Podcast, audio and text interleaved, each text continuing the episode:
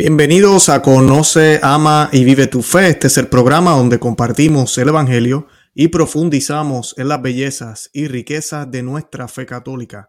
Les habla su amigo y hermano Luis Román y quisiera recordarles que no podemos amar lo que no conocemos y que solo vivimos lo que amamos.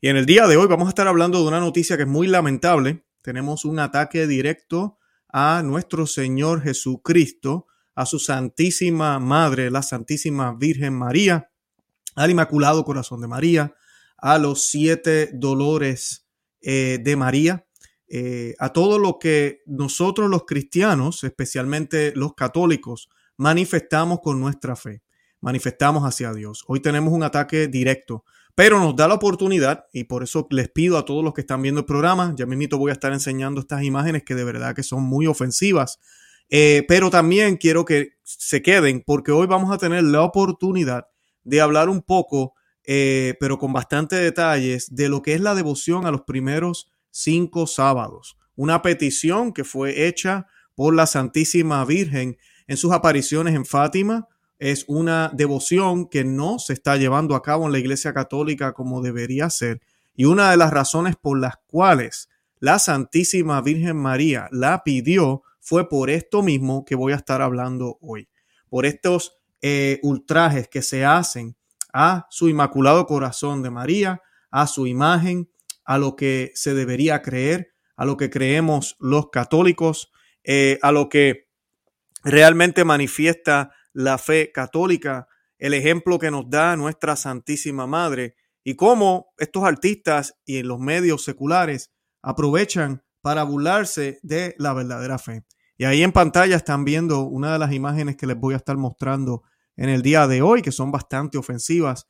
Eh, aquí esa es Madonna, ya tiene unos sesenta y pico de años de edad, eh, podríamos decir disfrazada, pero tratando de imitar eh, de una manera grotesca, burlona, a la Santísima Virgen María en su advocación de la Virgen Dolorosa, de los siete dolores que ahorita voy a estar hablando de dónde viene eso, en dónde está en la Biblia, por qué tenemos esa devoción los católicos. Otra de las imágenes que les quiero mostrar es esta. Esto es eh, en la última cena, eh, según ellos. Y pues como pueden ver, todas son mujeres. Creo que hay uno o dos varones ahí. Eh, tuve que colocar algunos, ¿verdad? Sitios negros en la pantalla porque pues las fotos son muy obscenas. Hay desnudez en estas fotos. también tenemos otra acá en la misma última cena donde hay aparenta ser como la elevación del pan. Eh, así que esto también es ofensivo hacia la Eucaristía, algo que nuestra fe cristiana nos enseña, la Sagrada Biblia, la Santa Biblia nos enseña, eh, y nosotros como católicos el centro de nuestra fe. además de eso también, acá tienen otra, que también es una ofensa a nuestro Señor Jesucristo directamente, eh, como ponen a todos de mujer, incluyendo a ella, tratando de ser ella Jesús de una manera ofensiva, eh, llena de sexualidad y muy, muy grotesco. Y una de las fotos que ha llamado mucho la atención, que también vamos a estar hablando en unos minutos, es esta que está aquí, eh, donde si se fijan bien en la cintura, eh, tuve que también cubrir algunas cosas ahí, pero la cintura de ella tiene cabezas de bebés, eh, la que está sentada en el suelo también es como si estuviera jugando con un bebé y hay partes de bebés por todas partes en la, en la foto, en la escena. Eh, se puede ver también como un demonio detrás de ella vestido de rojo. Eh, son escenas muy grotescas que tienen un significado muy oscuro. Y pero lo más importante es atacar a la fe católica. Y ella lo dice. Ahorita vamos a estar hablando de las palabras de ella, una entrevista que se dio en esta revista, Vanity Fair, que no le recomiendo a nadie que la lean.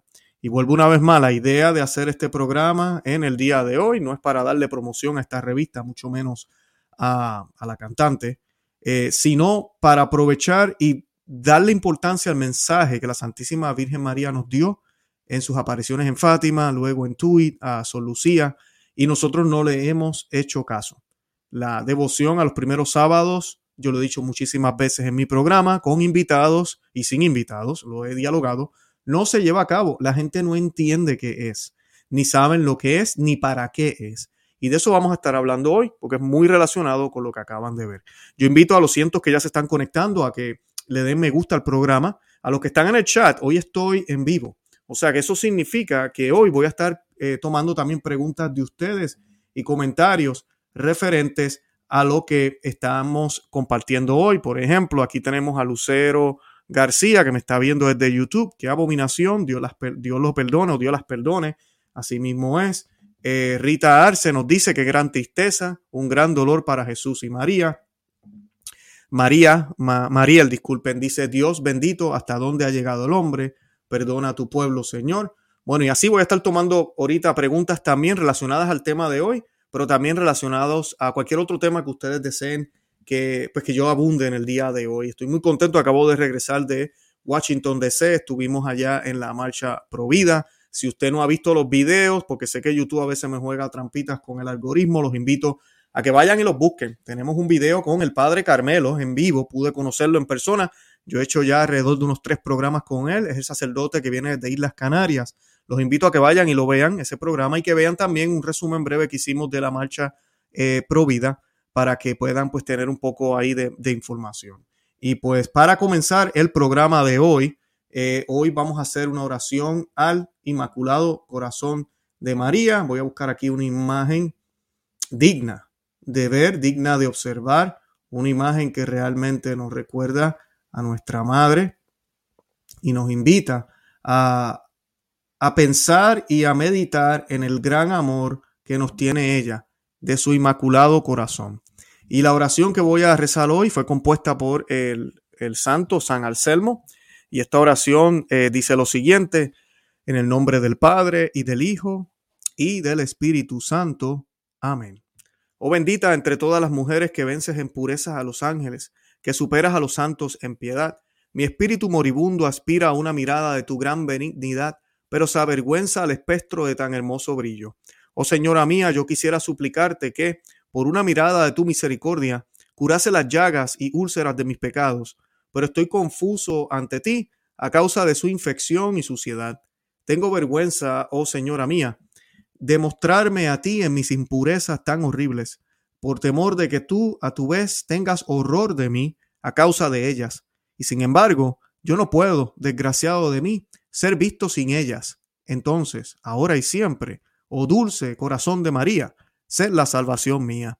Estas gracias espero alcanzar de vos, oh corazón amantísimo de mi madre, a fin de que pueda veros y gozar de Dios en vuestra compañía por toda la eternidad en el cielo. Amén. En el nombre del Padre y del Hijo y del Espíritu Santo. Amén, bendito sea Dios. Bueno, y estamos listos. Ya les mostré algunas de las imágenes. Voy a, volver a, a, mostrar estas imágenes. Sé que molesta, pero pues tengo que mostrarlas para que vean por qué la Santísima Virgen nos pidió que hiciéramos reparación por los ataques al Inmaculado Corazón de María.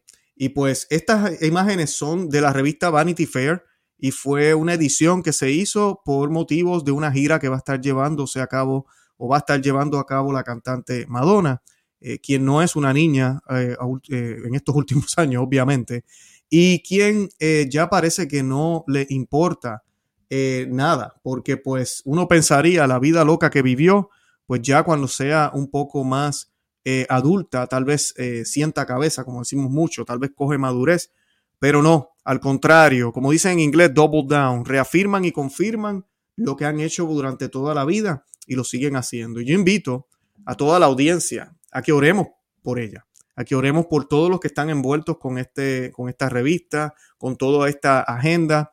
Y veamos ahora, porque quiero que leamos eh, por qué se hizo esto, ¿verdad? y qué ha pasado, en verdad, últimamente con esta cantante. Y ella, pues, ha cobrado notoriedad por esto, obviamente es lo que ella está buscando, y pues, claro, deciden eh, atacar a la Iglesia Católica. Eh, ella, gran parte de su carrera artística, los que conocen de ella de los 80, 1980s, ella, en gran parte de su carrera ha banalizado las creencias de los católicos eh, y pues ah, una vez más lo está haciendo a través de estas fotos que ya mostré y voy a mostrarle en unos minutos de nuevo.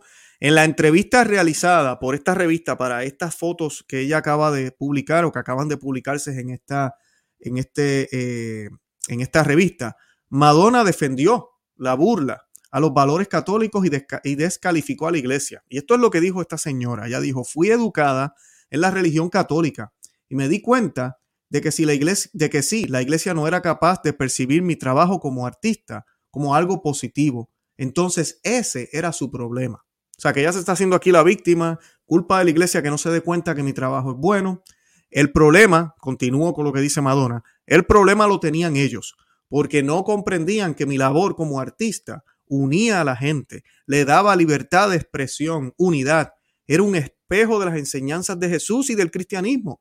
Así que los que me atacaron eran unos hipócritas, expresó la cantante. Así que eh, esa es la opinión de ella, es lo que ella cree. Y es lamentable porque muchas personas piensan que la enseñanza de Jesús era simplemente que nos uniéramos.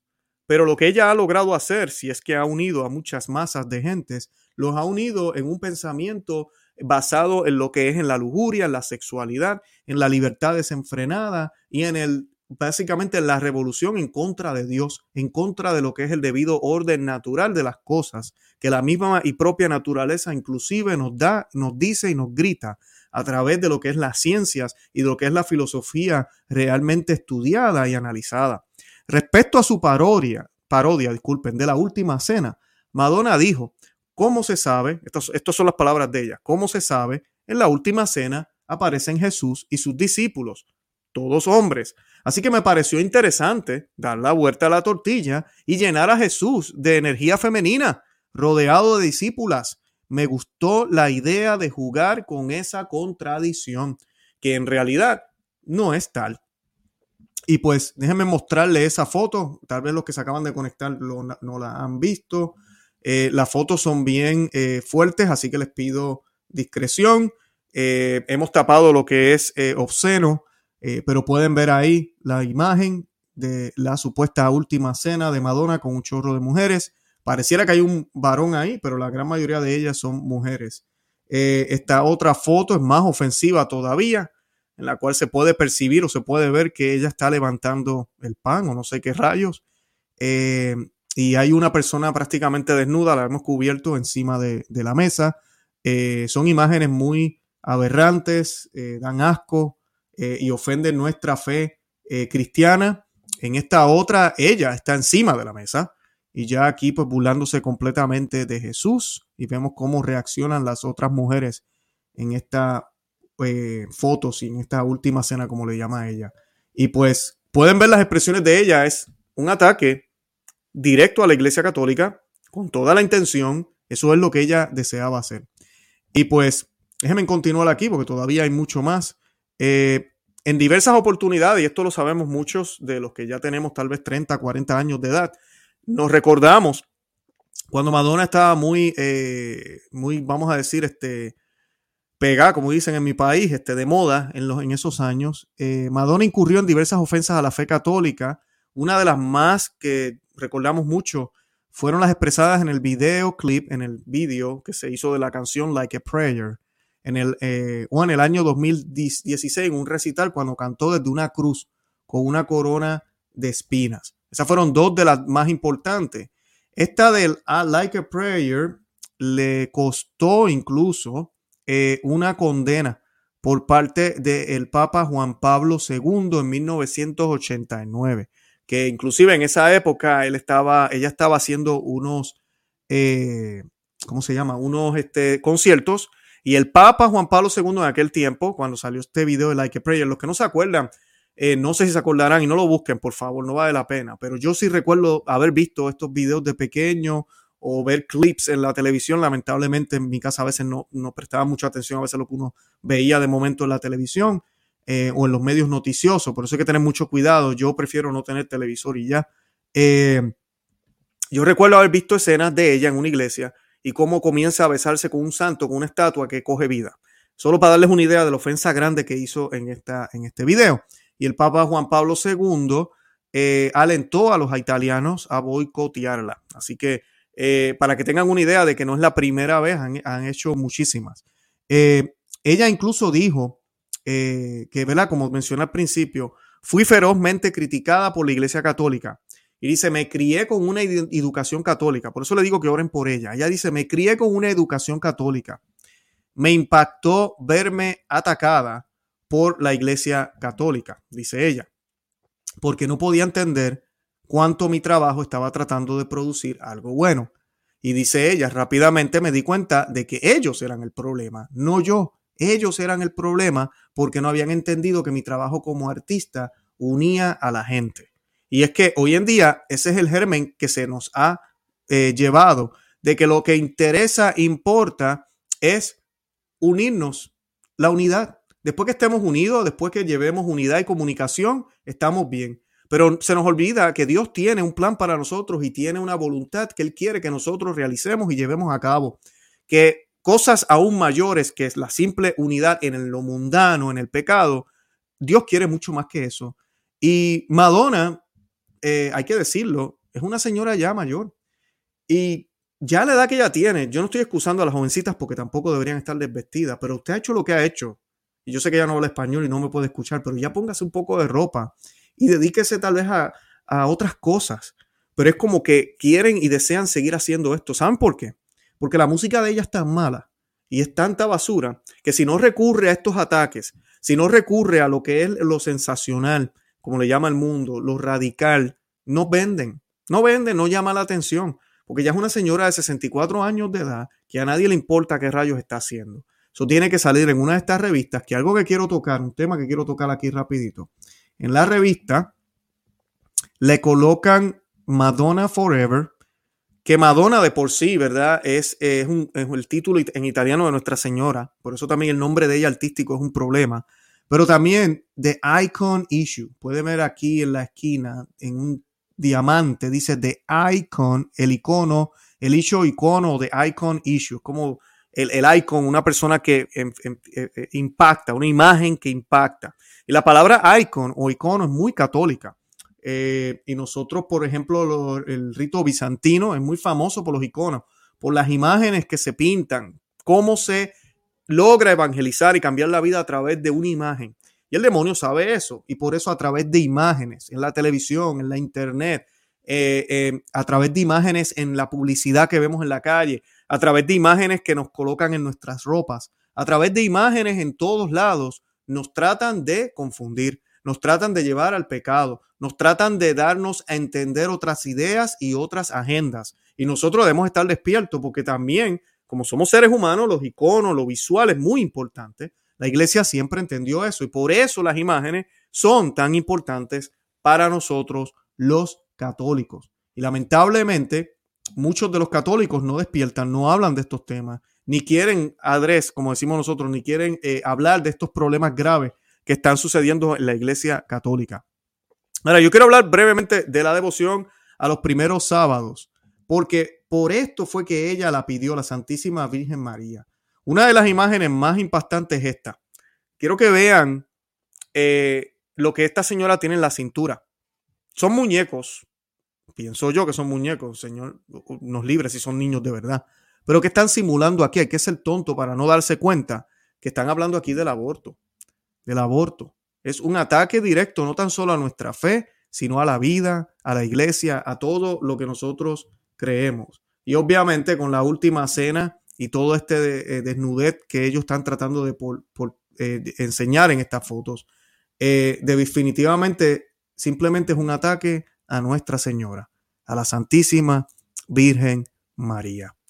Y la Santísima Virgen María le pidió a, a Sol Lucía la devoción a los primeros cinco sábados. Y esto sucedió, para los que no saben, Fátima, la Santísima Virgen María se aparece en Fátima en 1917, pero eh, luego, en 1925 también vuelve con un mensaje.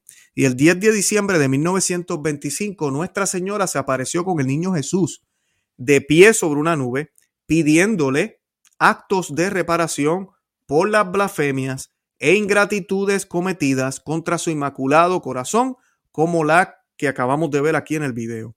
Jesús dijo, Jesús dijo en, en esta aparición, ten piedad del corazón de tu Santísima Madre. Está cubierta de espinas con lo que los hombres ingratos la traspasan a cada momento y no hay quien las quite con un acto de reparación. Y eso a mí me, toca, porque yo como católico, y es mi intención en este video, los cientos y miles que van a estar viendo este video luego, Eh, y los que están aquí en vivo ya, gracias por acompañarme. Les invito a que le den me gusta al programa, que lo compartan, por favor, para que más personas se nos unan ahorita. Voy a estar contestando preguntas y respuestas en vivo en unos minutos, porque estoy en vivo ahorita mismo. Eh, lo que busca, o lo que mi video busca es que todos ustedes, mi familia, mi persona, obviamente, de, nos demos cuenta de lo grave que está el mundo y de que alguien tiene que reparar. Y no van a ser los pecadores. Los pecadores no saben. Algunos pecan por ignorancia, otros pecan con intención. Esta señora peca con intención, lamentablemente, por lo que ya mencioné. Si usted no sabe las razones, vea el repetido ahorita. Pero ella se crió católica, lo dice en la entrevista, y dice por qué hace esto. Así que lo hizo con toda la intención. Hay unos que pecan por intención, otros pecan eh, por odio, unos pecan por ignorancia. Por la razón que sea, ellos no tienen la mínima intención de reparar. Y nuestro Dios necesita que reparen, que reparemos. Pero Luis, me dirán los protestantes, la cruz no fue suficiente. Ustedes los católicos, pareciera que le quitan a Dios, pareciera que le quitan a Cristo. ¿Qué te pasa?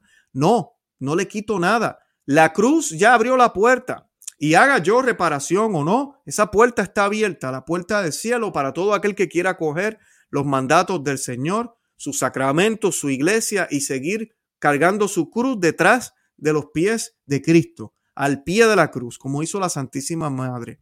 Pero también nosotros estamos llamados a caminar la milla extra. Estamos llamados también a darnos cuenta de que hay un presente y que si yo intercedo por otras personas, esa oración puede llegar a los ojos y al, pues, más que nada al corazón de Cristo, al sagrado corazón de Jesús y al inmaculado corazón de María. Y si yo hago actos de reparación, no tan solo voy a ayudar a estas almas que están perdidas y no pueden orar por ellas mismas porque tal vez ni siquiera saben cómo orar o no quieren hacerlo, sino que yo también me santifico porque entonces dedico minutos, segundos, milésimas de mi vida que jamás serán devueltos, que incluso yo no tengo que hacer esto, pero lo hago como quiera, para darle esos momentos a Dios para que los utilice para el beneficio de otros porque no hay amor más grande que aquel que dar su vida por los demás. O sea que cuando yo hago un acto de reparación, es como dar la vida por el otro, es como dar mi corazón y mi tiempo por el otro.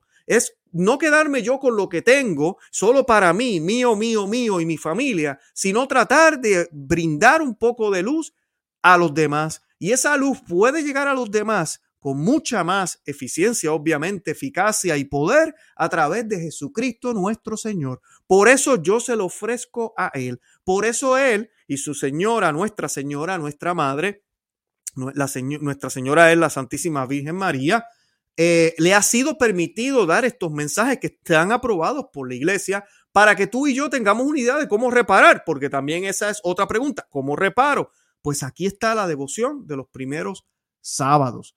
¿Y qué uno hace los primeros sábados? No es nada complicado, no es nada tan difícil.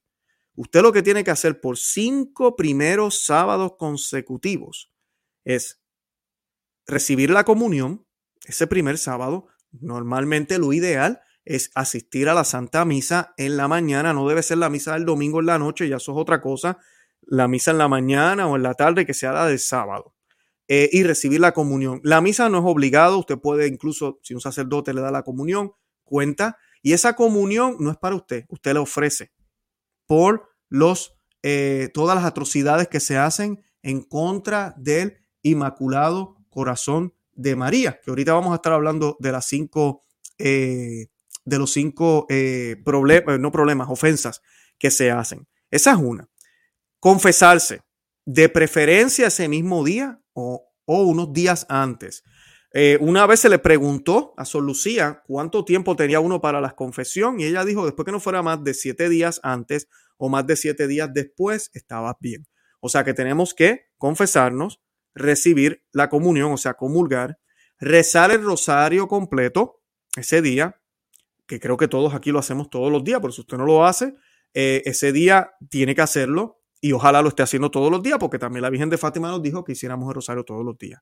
Y el último requisito, que es el que a muchas personas se le olvida, hacerle compañía a María al menos 15 minutos. Usted puede meditar los misterios del rosario, que es lo más recomendable, o cualquier otra meditación. 15 minutos de meditación.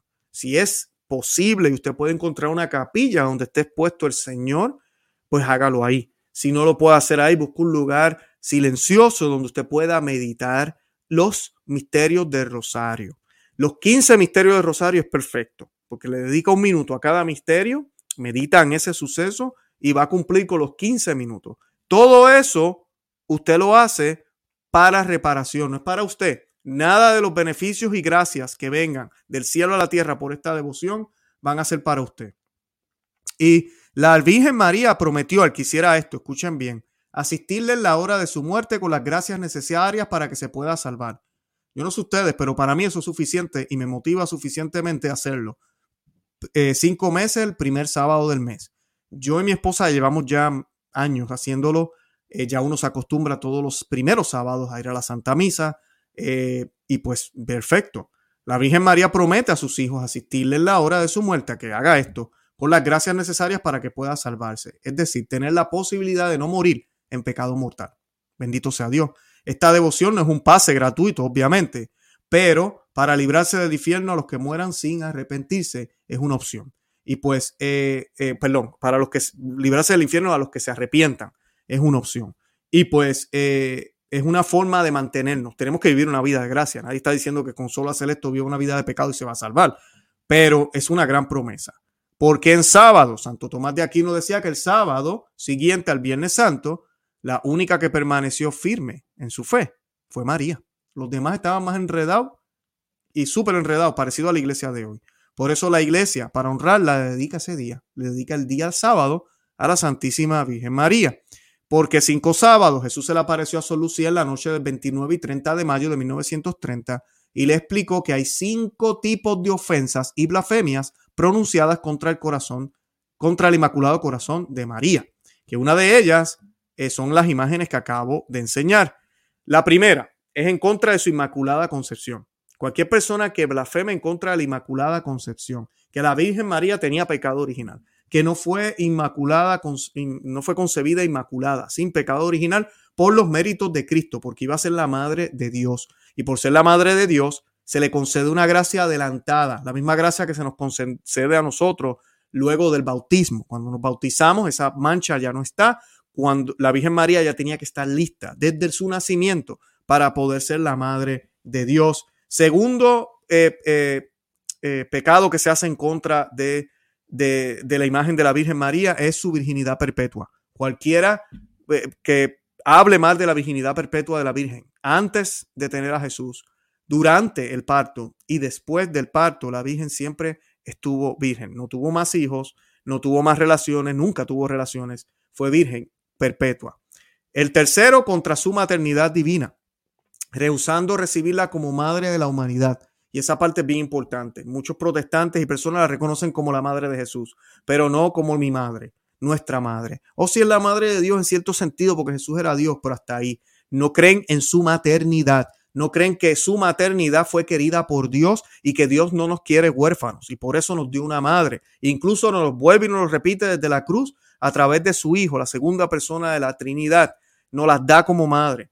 En cuarto lugar, los que procuran infundir en los corazones de los niños la indiferencia, el desprecio y hasta el odio hacia la Madre Inmaculada. Eso lo vemos en las campañas alcoíris, donde ahora se están llevando a los niños como si fuera algo bueno. Y vemos muchas ofensas hacia la Santísima Virgen María. Y finalmente, los que insultan directamente sus sagradas imágenes. Y eso fue lo que estuvimos viendo hoy. Miren esto. Tú me vas a decir que esto no es insultar a la Santísima Virgen María. Es horrible. Tenemos a la Virgen de los Dolores. Miren cómo esta señora, Madonna, se burla de la Santísima Virgen María y los dolores eh, de ella. Tenemos aquí en la última cena, eh, aquí ya es una burla a Cristo. Entonces Madonna burlándose de Cristo. Acá también se está burlando de nuestro Señor Jesucristo levando el pan en la última cena llena de mujeres que parecen prostitutas. Y acá se está burlando de la vida a través de estas imágenes donde tiene muñecos que aparentan ser bebés en su cintura y atrás podemos ver como unos demonios. Eh, todas estas imágenes fueron recientemente publicadas por la revista Vanity Fair en una entrevista que se le concedió a Madonna. Y pues tenemos que orar por el alma de ella, son muy lamentables estas imágenes. y son un ataque directo a nuestra fe. Pero nos motiva, si usted no lo ha hecho, espero en Dios que esa es mi intención con este video, que usted se motive entonces hoy a comenzar la devoción de los primeros cinco sábados del mes. Como ustedes saben, en el Evangelio nos explican cuando Simeón eh, ve a nuestra Madre, la Santísima Virgen María, y entra al templo con nuestro Señor Jesucristo cuando van a presentarlo. Y él le dice a ella, una espada atravesará tu corazón. Y sí, sabemos que esta imagen que mostramos de la Virgen María tiene siete espadas. Eh, son los distintos dolores que la Virgen pasó en su vida, que fueron muchísimos. Eh, y esos dolores, la iglesia los coloca como diferentes espadas. Claro, Simeón profetizó una gran espada. ¿Por qué? Porque la espada es Cristo. Esa gran espada que está conectada con la cruz. En la cruz vemos cómo la Virgen María yo cuando eh, el Señor fue perforado por una flecha, como nos dicen algunos, pero en algunas traducciones eh, se dice que fue por una espada. Eh, ¿Y por qué se dice que fue por una espada? Porque era una lanza larga. Y esto, esto casi es como, como una espada. ahora, ese dolor que ya la Virgen María le anuncian comenzó en ese momento, que de por sí ese es el primer dolor. Cuando vemos la imagen que tiene las siete espadas, una de las espadas es la profecía de Simeón. Ese es el primer dolor de la Santísima Virgen María. El segundo dolor fue la huida a Egipto, el tener que irse. Que una de las imágenes que estábamos viendo aquí es en contra de los niños, de los bebés, como si fueran problemas. ¿Verdad? Vemos esos bebés en el, cuerpo de, de esta señora de Madonna en esta revista y toda esta suciedad que se ve en esta foto. Y asimismo Herodes veía que era un estorbo tener un nuevo rey, pero también estos niños, y había que liquidarlos, había que matarlos. Y ese fue el segundo dolor eh, de Nuestra Señora, la Santísima Virgen María. El tercero, Jesús perdido en el templo. Eso, esos días buscando al Señor también fue una, una, una, yo diría que fue un anticipo de lo que yo iba a pasar desde el día en que nuestro Señor asciende al cielo y ella fallece. Fueron largos días de soledad para la Santísima Virgen María. Y pues Jesús era de ella, pero no era de ella. El cuarto dolor, María encuentra a su hijo camino del Calvario. Imagínense ver a nuestro a tu hijo de esa manera. Una manera muy artística que Mel Gibson lo coloca en su película La Pasión de Cristo, eh, cuando ella se va a encontrar y, con el Señor y él está a punto de caer y ve a Jesús de niño cayendo, ¿verdad? Eh, son momentos muy fuertes para cualquier madre. Como cualquier madre, María sufría ya ahí.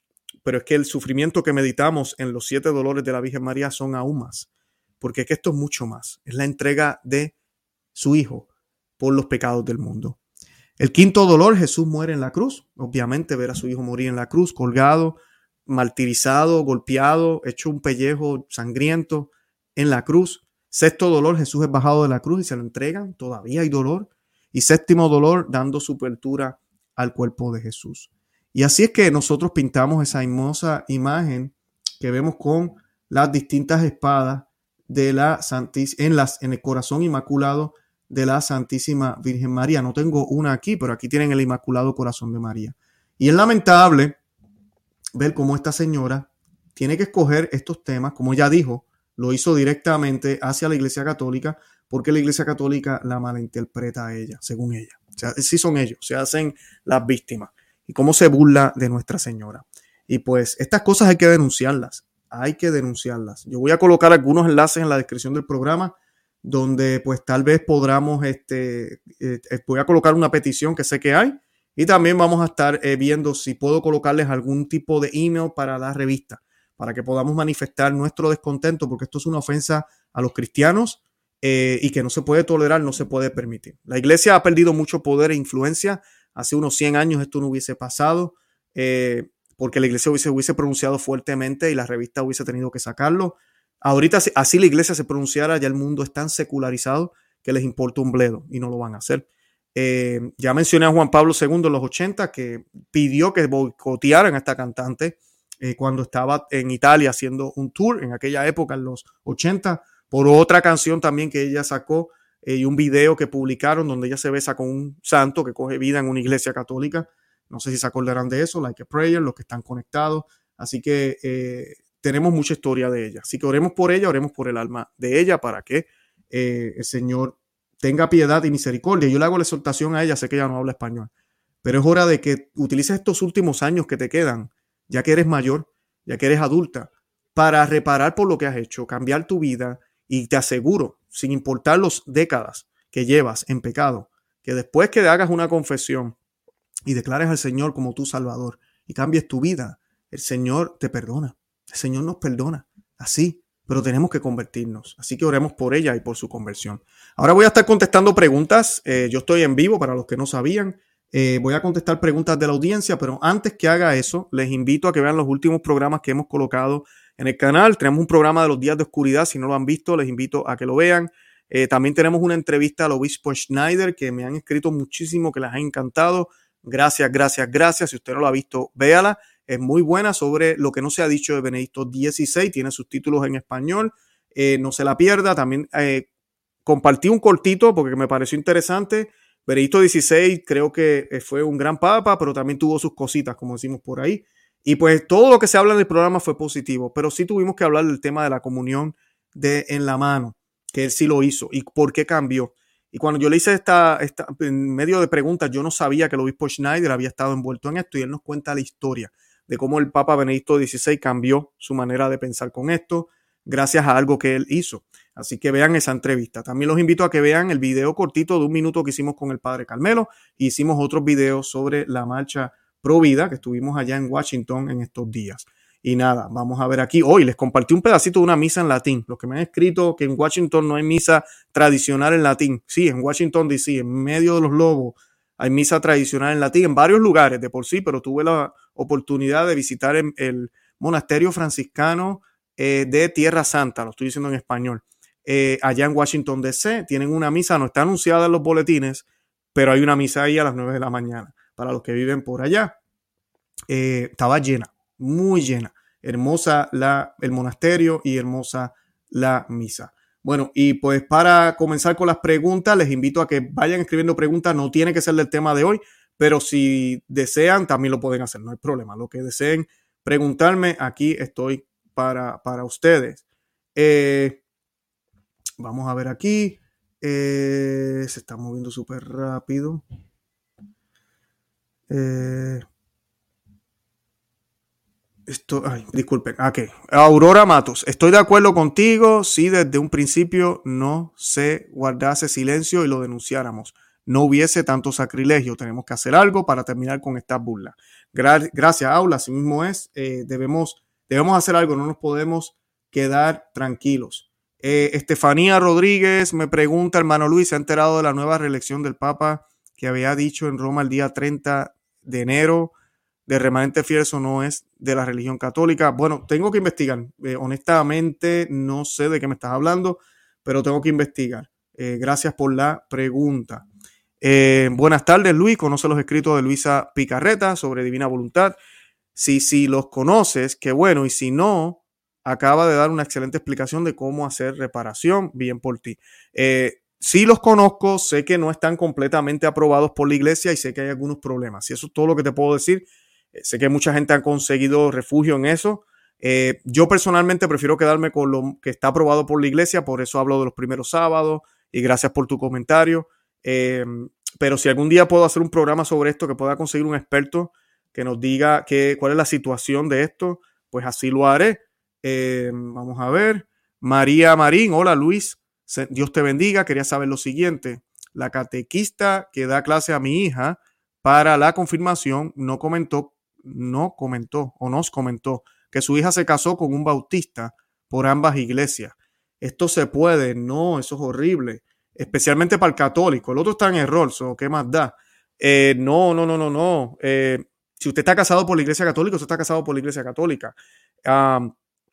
Eh, no, no se puede. Inclusive, a veces con estos sacramentos hay que tener cuidado porque la iglesia católica reconoce algunos sacramentos en otras iglesias Dudo mucho los bautistas porque sí sé cómo son los bautistas. Esto ya es más de los protestantes y de los, eh, vamos a decir, evangélicos. pero no, no, no se puede. Qué pena.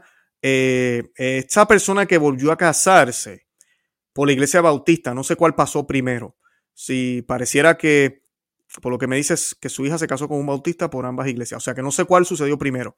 Eh, si ella ya estaba casada por lo bautista y se casó por, por, lo católico luego, se supone que el sacerdote supiera. Ojalá eso haya sido dicho y se hicieran las cosas que hay que hacer. Hay un proceso. Eh, así que no, no tengo más información de la que me estás dando, pero no, no, uno no puede casarse por varias iglesias. Y de por sí el único matrimonio válido es el católico, ¿verdad? Podríamos decir. Pero no podemos ser relativistas en el sentido de que, ah, no importa. Eh, vamos a ver. Eh, por acá, Arturo García me hace una pregunta hablando de los días de oscuridad. ¿Es cierto que se deben consagrarse las velas para los tres días de oscuridad, específicamente el día 2 de febrero, la Candelaria? Es, recomendable por algunos videntes, sí. Eh, y pues ese día se hace una bendición especial a las velas. Las velas deben ser también de, abeja, de, wax de abeja, de cera de abeja, eh, porque la iglesia siempre utilizó las abejas. Yo estoy preparando un programa que voy a estar utilizando, hablando de eso, del significado de las abejas en la iglesia católica. Es muy interesante y eso casi no se dice. pero el día de la Candelaria es importantísimo para eso. Eh, yo sé que en muchas iglesias novusoldo esto no se hace, por eso yo siempre le digo a las personas que busquen una iglesia tradicional, eh, que esté en comunión con Roma, obviamente, eh, Fraternidad San Pedro, Fraternidad San Pío X, Instituto Cristo Rey, el Buen Pastor, todos ellos están bien. Eh, así que busquen una, una de esos lugares y, y, busquen estas ceremonias. De verdad que son cosas que se han perdido. Y pues sí, definitivamente es lo más recomendable. Gracias Arturo García eh, por esa pregunta. Salvador Castro, a mí, Rita Orse dice Salvador Castro, solo aquí le están contestando a alguien, disculpe. Eh, solo los primeros sábados de mes, quiere decir por cinco meses seguidos, el primer sábado ir a misa. Y sí, la misa no es obligada, eh, no es que tengamos que hacer la misa obligada ese día. Eh, yo hablando con expertos, realmente la Virgen no pidió que fuéramos a misa, pero lo más recomendable para recibir al Señor es asistir a la misa, escuchar la misa primero, ponernos en disposición y luego recibir al Señor. Pero si usted tiene un sacerdote que le puede dar la comunión, le hace una oración, que hay una fórmula que se puede hacer, que se hace el acto de contrición y algunas otras oraciones, pues se puede, se puede hacer, no hay ningún problema. Eh, vamos a ver, hermano Luis, gracias por sus prédicas. Tocará el tema de los refugios según revelaciones, de la instalación de un chip en la mano, que ya lo llevan en Suiza a 3.000 personas. Pues gracias por la sugerencia, lo voy a hacer.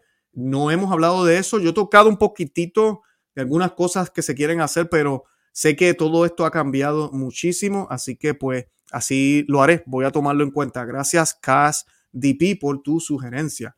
Eh, quiero saber, me dice Edwin, quiero saber qué piensa de los mensajes de la Virgen María en la actualidad. Por ejemplo, los que se transmiten en Gracia Plena y Cristo y tú católico. Ay, yo no conozco mucho esos medios, pero sí te puedo decir, las cosas se toman como son. San Pablo nos dice que no debemos descartar eh, a los profetas. No debemos descartar a los profetas. Estoy buscando aquí dónde es que está eso porque se me olvida el texto.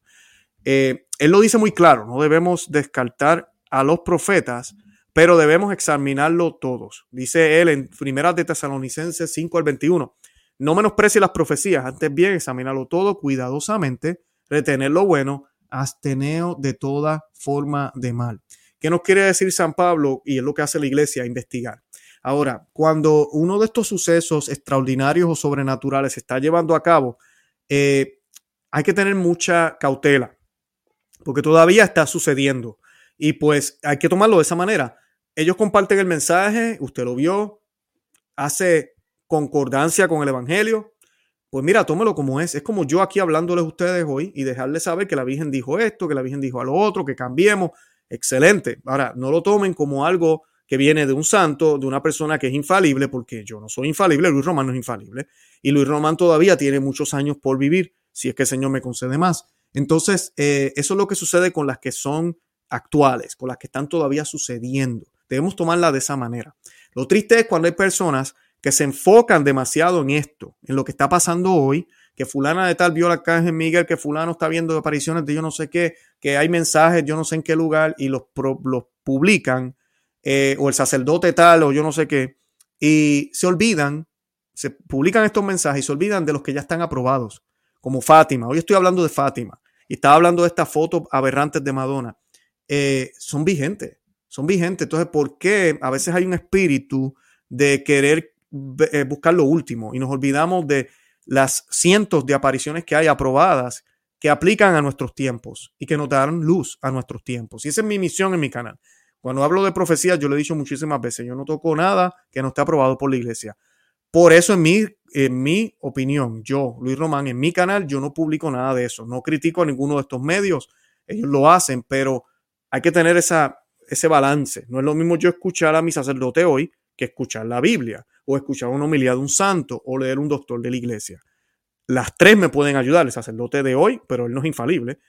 El doctor de la iglesia, quien sí tiene todo el, apoyo de la iglesia, y la Biblia, que sí es infalible. Los tres me llevan al mismo sitio, los tres dicen lo mismo, qué bueno, pero tomarlos como son. son tienen distinta, distinto peso, distinto orden. Y pues las que están pasando en la actualidad sí que tenemos que tomarlas. No nos olvidemos de las que están aprobadas de Fátima, de Lourdes, de la Salet, de Áquita. No nos olvidemos de la Biblia. Eso es otro problema también. A mí me encantan las profecías, pero la Biblia tiene primicia. O sea, no, no sabemos dónde dice tal cosa en la Biblia. No conocemos el libro de Apocalipsis. No conocemos el Nuevo, el Antiguo Testamento. No sabemos ni el papel de María, pero estamos pendientes de qué mensaje llegó. Tenemos que tener ese balance. No descartamos. Tampoco, tampoco la actitud de algunos. No, yo solo Biblia. No soy protestante. La iglesia siempre ha tenido profetas, la iglesia siempre ha tenido magisterio, la iglesia también tiene tradición, es todo un compendio, todo un compendio y debemos tomar cada cosa como lo que es. Así que Edwin, gracias por tu pregunta, Dios te bendiga. Eh, María García me dice, gracias hermano por tan grande apostolado, gracias a ti por seguirme, gracias por compartir un pedacito de cielo eh, de la Santa Misa Tridentina. Y lo hago con toda la intención, porque los buitres allá afuera no quieren que ustedes vean eso. Bueno, yo comparto estas misas que me da pena a veces hacerlo en las iglesias, sacar el teléfono y me pongo a grabar, pero lo hago y si alguien me dijera algo que no me han dicho nunca nada, pero si alguien me dijera, yo les dejo saber, tengo casi 200 mil seguidores en un canal de YouTube, tengo 70 mil seguidores en Facebook, eh, 10 mil, 12 mil en otros medios eh, y 40 mil en otro canal de YouTube. Eh, nosotros que estábamos buscando que la gente vea que se puede adorar al Señor reverentemente y que la iglesia lo hizo de esta forma, porque parece algo nuevo. Cuando la gente lo ve, dicen, wow, qué brutal, qué increíble. Así es que siempre fue. Es que nos han quitado un tesoro, estos modernistas que se infiltraron y nos han traído algo nuevo que realmente, en muchos sentidos, no es bueno. El Señor se hace presente, pero nos ha desviado eh, muchas veces. Eh, bueno, nos desvían con ese tipo de, lenguaje y de distracciones, disculpen. María Vázquez, yo siempre he tenido dudas sobre los primeros sábados. ¿Es el primer sábado de cada mes? Gracias. No, es, son primeros, los primeros sábados de cinco meses consecutivos. Y hay que, hacer, hay que tratar de hacerlo con esa intención. Nosotros en mi casa volvemos y comenzamos. hacemos cinco sábados y ya el sexto, que sería, verás, el sexto sábado, pues para mí es el primero otra vez. Y ahí seguimos cinco sábados más y así seguimos. Ya hemos llegado al punto, y esto es lo bonito de este tipo de devoción, que primero íbamos los primeros sábados del mes a la misa, ahora vamos todos los sábados, llevamos tiempo, ya todos los sábados vamos a misa. Y yo se los he dicho también a ustedes aquí, que la misa el domingo es nuestra obligación y nos da grandes gracias. Pero si usted puede hacer algo que no es obligatorio, que no se espera por usted, que simplemente usted lo hace de todo corazón, eh, usted sabe las gracias que usted recibe y también la oportunidad que usted tiene por ofrecer esas misas adicionales una misa más a la semana son 52 misas más al año. Así que tengan, tengan eso en cuenta. Lucero García me pregunta, y ya mismo termino. Buenas tardes, una pregunta. Si yo acepto una oración de un hermano protestante, ¿estaría contaminándome yo también? No, no estarías contaminándote. Eh, protestante, y es que hay que hacer las diferencias aquí.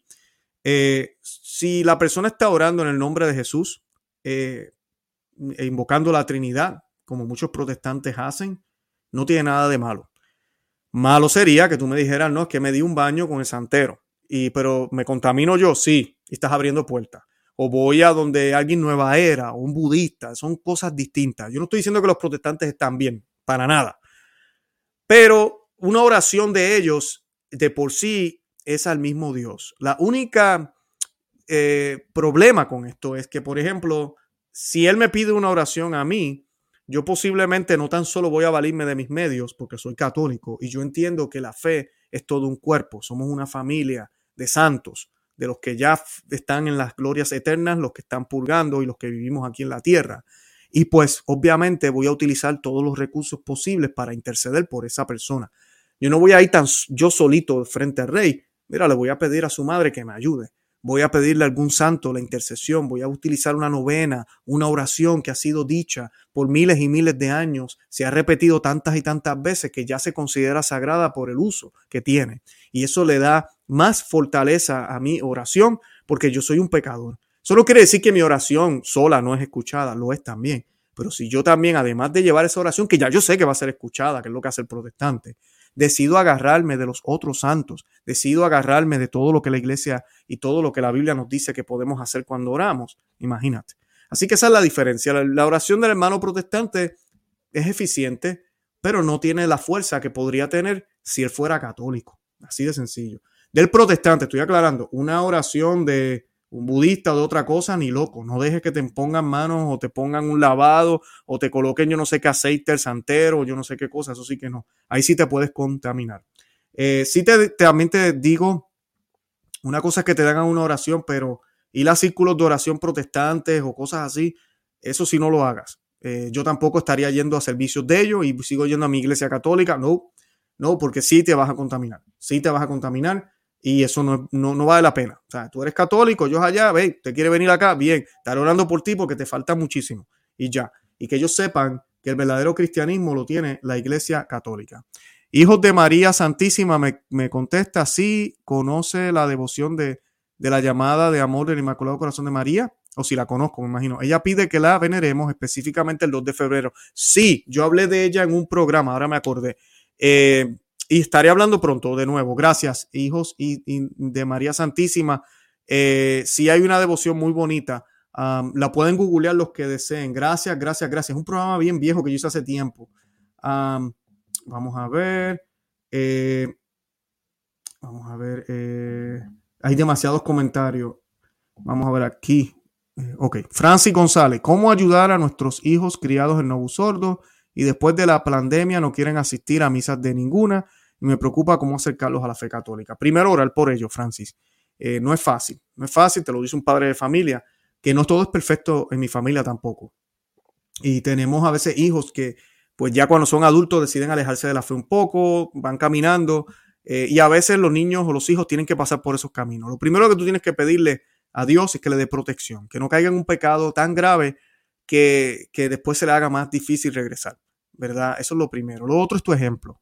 Eh, que vean el testimonio, que vean una familia feliz, eso es llamativo, eh, que vean lo bonito que es la tradición católica, eh, que, vean todo lo que tú haces, es atractivo. y pues es básicamente eso. La madre de San Agustín oró por muchísimo tiempo por San Agustín, el lujurioso, el que estaba en pecado. Y ahora tenemos al gran obispo San Agustín, doctor de la iglesia también, santo, por las oraciones de su madre. Eso es lo más que te puedo decir. No te frustres, esa fue la, trampa que nos hizo el demonio. Muchos sacerdotes cayeron, cerraron las iglesias. Eh, te recomiendo que sí cambies de parroquia. Eh, yo en mi experiencia con los varones, sí sé que una buena homilía varonil de un sacerdote que hable bien, eh, con Biblia y todo, atrae, atrae muchísimo. a veces en estas homilías no busoldo es todo como muy de muñequito, todo muy lindo, es amor y qué sé, y los niños, los jóvenes, especialmente los varones, eh, se van corriendo porque es muy femenino. Así que busca sacerdotes que, celebren la misa tradicional. Yo no estoy diciendo que todas las misas tradicionales hay buenos homilistas, también me he dado con algunos casos también, pero eh, mi experiencia es mucho menos en los lugares donde se hace la, la misa eh, tradicional. vamos a ver aquí. Buenas tardes, hermano Luis. Angélica me pregunta por qué se ensanchan tanto con nuestra iglesia católica, nuestra madre? Excelente pregunta, porque es la verdadera, porque es la verdadera. Por eso es, porque es la verdadera iglesia. Y pues, eh, como es la verdadera iglesia, le choca, le molestas, eh, porque de por sí reinó y reina todavía, no me tomen a mal, Cristo reina siempre, pero su iglesia, jurídicamente, legalmente, en todo el sentido, llegó un momento en la vida que reinó. Y por eso cuando usted ve un mapa mundi, eh, usted ve San Juan, San Lorenzo, Santa María, San Francisco, todos esos son nombres de países. Eh, y usted dice, ¿pero qué es esto? Eh, Maryland, aquí en, España, en inglés, Maryland, tierra de María, Maryland. Los Ángeles, ¿verdad? Que significa Los Ángeles. Hay muchísimo catolicismo en el mapa mundi del mundo entero, porque somos, ahorita mismo vivimos en una sociedad postcristiana. Por eso es que se ensanchan tanto con la iglesia, porque es que todavía queda ese remanente de una historia que no debió haber terminado nunca con todas estas revoluciones que ellos hicieron. Y por eso lo hacen. Eh, para mostrar cuán diferente es el mundo ahora. Porque si lo hubiesen hecho antes no hubiesen podido. Ahora sí pueden, lamentablemente. Eso no quiere decir que está bien, está mal, está grave. Y debemos orar por ellos. Kilo me pregunta qué opina sobre el ecumenismo. ¿Qué opino sobre el comunismo? Excelente pregunta. Pues mira, el ecumenismo es bueno si se lleva como se supone que se lleve. El problema es que estamos viviendo en una sociedad que el ecumenismo, bueno, no una sociedad, la iglesia, eh, cree que el ecumenismo es aceptar a todas las religiones, es aceptar todo, todo. Y no, no lo es así. El buen ecumenismo lo que busca es el diálogo con otros, cristianos, no cristianos, que no son católicos, ¿verdad? Y traerlos a Cristo, traerlos a la verdadera iglesia. Te voy a contar una historia del santo cura de Arts, que lo coloqué hoy en Instagram. Los que no me siguen en Instagram o si no me siguen, eh, si no me siguen en Facebook, me pueden seguir en Telegram, todos esos medios. Eh, hoy yo estuve compartiendo esta historia de eh, San Juan María Vianney, el santo cura de Arts. Y pues el santo cura de Arts, déjame ver si puedo, yo creo que puedo. Vamos a ver, aquí voy a compartir mi screen o mi pantalla. Inglés mío y español mezclado. Ok, vamos a ver ahora. Creo que ahí lo pueden ver. Déjame ver, salirme yo de aquí. Y esto fue lo que compartimos en Instagram. Eh, y dice lo siguiente. Dice, el santo cura de Arts. Dice, un protestante se acercó un día al santo cura de Arts y le dijo, aunque no estemos juntos en la tierra, vamos a estar juntos en el cielo. Eso le dijo el protestante al santo cura de Ars. Aunque no estemos juntos en la tierra, vamos a estar juntos en el cielo. Y el santo cura de Ars miró a los ojos ah, del hombre y dijo suavemente, a medida que el árbol se inclina, es por lo que el árbol cae. Si no vivimos juntos en la tierra, no vamos a vivir juntos en el cielo. La muerte no hace ningún cambio en esto. El protestante, al escuchar estas suaves palabras del santo, las consideró y meditó, renunció a su error y se convirtió al catolicismo. Esa es el verdadero ecumenismo. Ese es el verdadero ecumenismo. Eh, el ecumenismo que debemos tener, el verdadero ecumenismo que Santo Cura de Ars practicaba. ¿Cuántos sacerdotes hoy en día hablan como el Santo Cura de Ars? Muy pocos. La gran mayoría de los sacerdotes hoy en día, me da pena decirlo, pero hay que decirlo, creen que la iglesia luterana al lado de allá o la presbiteriana al lado de acá o el templo de agua viva por el otro lado, o yo no sé qué cosa, eh, de, coliseo que hay al frente de mi iglesia, de mi parroquia, todos estamos bien. Lo que pasa es que unos tienen el paquete completo y otros no lo tienen. No, no estamos bien y no existe tal cosa como el paquete completo, ni existe tal cosa como eh, la vía privilegiada, como dice aquí el obispo Barron, que dice the privileged way, la vía privilegiada, eso no existe. Hay una sola vía, hay un solo camino. Y el solo camino es Cristo. Y Cristo instituyó sacramentos e instituyó una iglesia. Y esa iglesia es la iglesia universal, la iglesia católica. Así que el verdadero ecumenismo debe ser en Cristo, hacia Cristo, en su iglesia. No solo Cristo en cualquier cosa con mi Biblia, no, no. Cristo con su iglesia. Y seguir los mandatos del Señor. Eh, gracias por esa pregunta, excelente. Eh, bueno, yo con eso me despido. Esa fue una muy buena pregunta. De verdad que los amo en el amor de Cristo. Yo les pido que le den me gusta a este programa, a los eh, 1100, casi 1200 que me están viendo ahorita, denle me gusta al programa, compártanlo, denle a los thumbs up, es la manera en que me pueden ayudar y compartan el programa en otros medios para que más personas eh, se beneficien del programa. De verdad que les agradezco que hayan compartido el tiempo conmigo. Sé que hay mucho pasando por ahí. Mañana voy a estar grabando y el viernes, así que verán más programas de parte mía. Y nada, oren por mí, que la cosa pues no está fácil, pero estamos muy bien, gracias a Dios. Y nada, eh, oremos por esta señora que necesita conversión, oremos por ella y oremos por todos los que están ofendiendo a, Dios, no tan solo con esto, con gestos que son horribles, sino también de, en acción, en palabras, en intenciones. Y nada, de verdad que los amo en el amor de Cristo y Santa María, ora pro nobis. Que Dios me los bendiga. Bye bye.